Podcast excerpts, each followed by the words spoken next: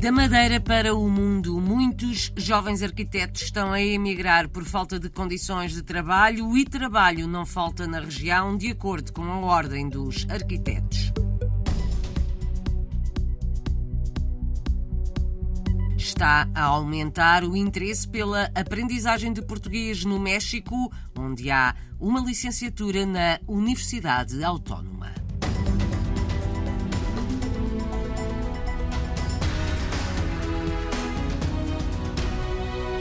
São muitos arquitetos, jovens madeirenses licenciados que estão a emigrar por causa da falta de condições para trabalharem na Madeira. Denúncia feita pela presidente da secção regional da Ordem dos Arquitetos, Susana Jesus, lamenta a preferência pelo estrangeiro quando a construção civil está em alta na região. Havendo trabalho na ilha, é muito triste estes jovens terem que emigrar para ter acesso a um retorno da, da, da sua profissão decente nem diria melhor decente, eu diria decente. Emigram jovens arquitetos da Madeira, onde trabalho não falta, de acordo com Susana Jesus.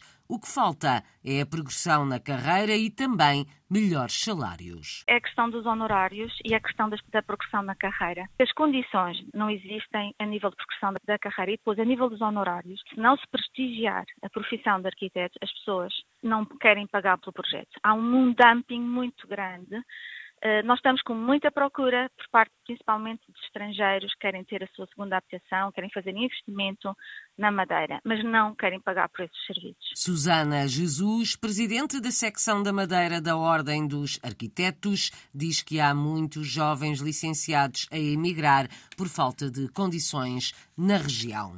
Não se recandidata para ser conselheiro das comunidades portuguesas na Alemanha, Alfredo Stoffel reafirma que não vai continuar como conselheiro, agora que foram marcadas as eleições para 26 de novembro. Votação para eleger 90 conselheiros das comunidades portuguesas em todo o mundo. De qualquer modo, Alfredo Stoffel promete apoiar um candidato na sua área e mostra-se disponível para algum trabalho de bastidores. Para mim, uma recandidatura é ir como cabeça de lista ou ir num lugar elegível de uma lista. Não, num lugar desses vocês não me vão encontrar, mas sim na Alemanha. Irei para já dar apoio a um amigo que, em princípio, se vai candidatar, então o meu nome aparecerá numa lista como segundo suplente, portanto, num lugar completamente inelegível, mas, em princípio, darei o meu apoio a este amigo. Pode haver um ou outro aconselhamento, mas é evidente que ficarei uh, nos bastidores. Alfredo Stoffel, um dos conselheiros das comunidades portuguesas na Alemanha, cargo que ocupa desde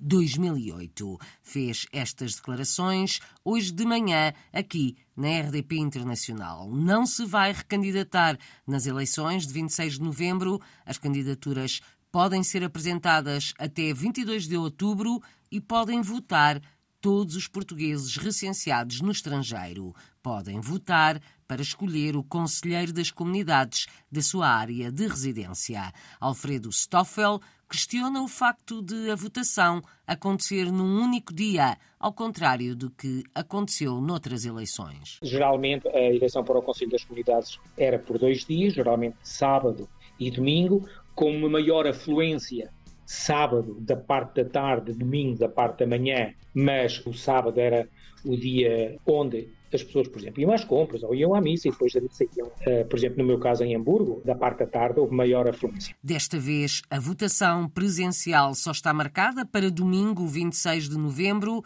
eleições para o Conselho das Comunidades Portuguesas.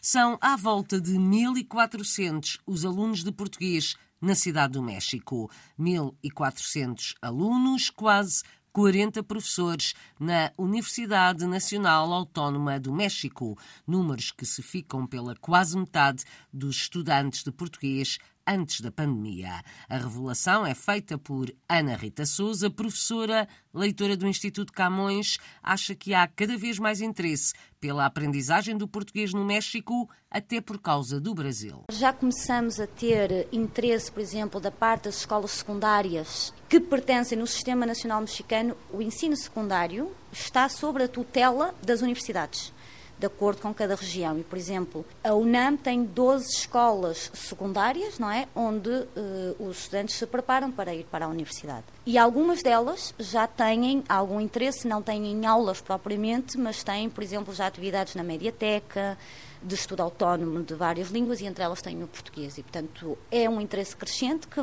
vai aumentar este ano pela visita de Lula da Silva ao México. Lula da Silva vai ao México este ano e, portanto, há um acordo bilateral de livre comércio entre o México e o Brasil, e isso tem também disparado a procura do português em várias áreas, não só a nível académico, mas áreas uh, internacionais, negócios, várias empresas a procurar, portanto, tem crescido bastante não só na Cidade do México, como noutros estados da República. Ana Rita Souza, leitora do Camões na Universidade Nacional Autónoma do México, a maior da América Latina e a única no mundo que tem uma cátedra José Saramago, inaugurada pelo próprio Nobel da Literatura. E é graças a Saramago que hoje existe uma licenciatura em Letras Portuguesas, conta a professora Ana Rita Souza. Saramago foi inaugurar a cátedra e então, num almoço com o diretor da faculdade, Saramago não gostava da comida picante. E então enchilou-se. É um termo muito próprio do México, quando nos sobe muito o picante e há assim, uma sensação de euforia que se começa a rir muito. Enchilou-se porque o cozinheiro, apesar de avisado, sentiu-se mal com o seu trabalho e disse que não lhe ia servir um ceviche sem picante. Saramago ficou muito chateado, a coisa resolveu-se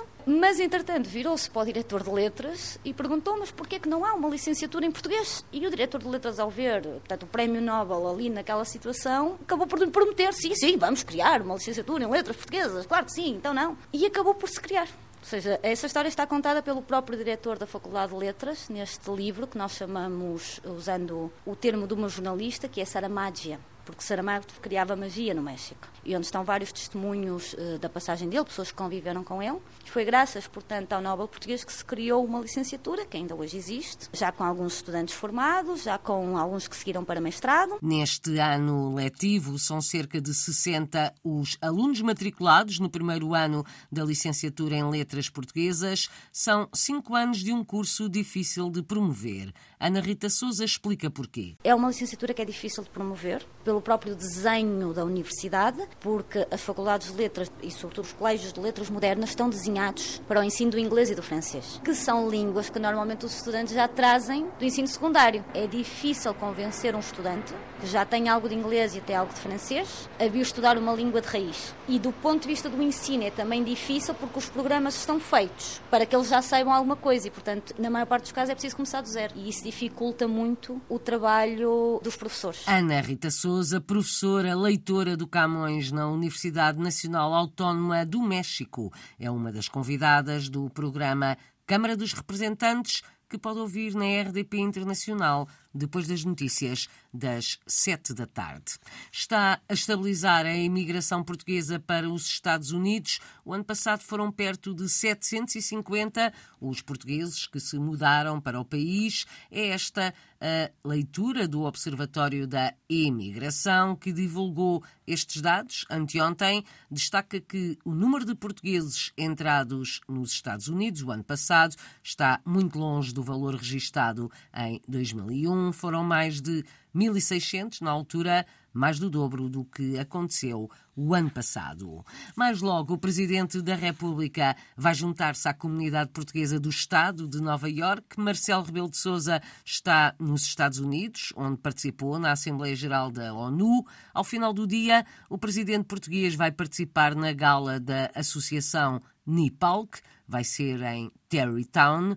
Antes vai passear em Manhattan e do programa constam visitas a lojas portuguesas em Times Square. Uma delas, a mais recente, chama-se O Mundo Fantástico da Sardinha Portuguesa, uma loja que vende conservas de sardinha com uma apresentação e decoração muito peculiares. É um projeto da fábrica de conservas da Mortosa, que conta com mais de 20 lojas em Portugal. Em Nova Iorque abriu o mês passado e tornou-se logo um sucesso. Vende 400 a 500 latas por dia, diz Tiago Quaresma, gerente da empresa proprietária. Encontra razões para o êxito. Porque há uma relação histórica de muito carinho dos Estados Unidos da América com as conservas portuguesas e, obviamente, com a sardinha em particular. É provavelmente o destino das nossas conservas, o destino histórico das nossas conservas, que mais a respeitou sempre. E, portanto, há uma memória afetiva dos americanos com o nosso produto que nos pareceu interessante de explorar, isto por um lado. Por outro, estando nós em 14 centros históricos de Portugal com as nossas lojas, sobretudo nos últimos dois anos, começámos a constatar, com a explosão de procura americana por Portugal, começámos a constatar, de facto, o enorme interesse que eles tinham pelo nosso produto e, portanto, achávamos nós que se o tinham cá, também haveriam de o ter no seu país de origem. Times Square, porque queríamos ser notados, assumidamente queríamos ser notados, está a funcionar, ou seja, o arroz de irmos para uma localização de, de tanto valor acrescentado já, já está a recompensar. Está a resultar a loja de conservas de sardinhas portuguesas em Times Square, Nova York.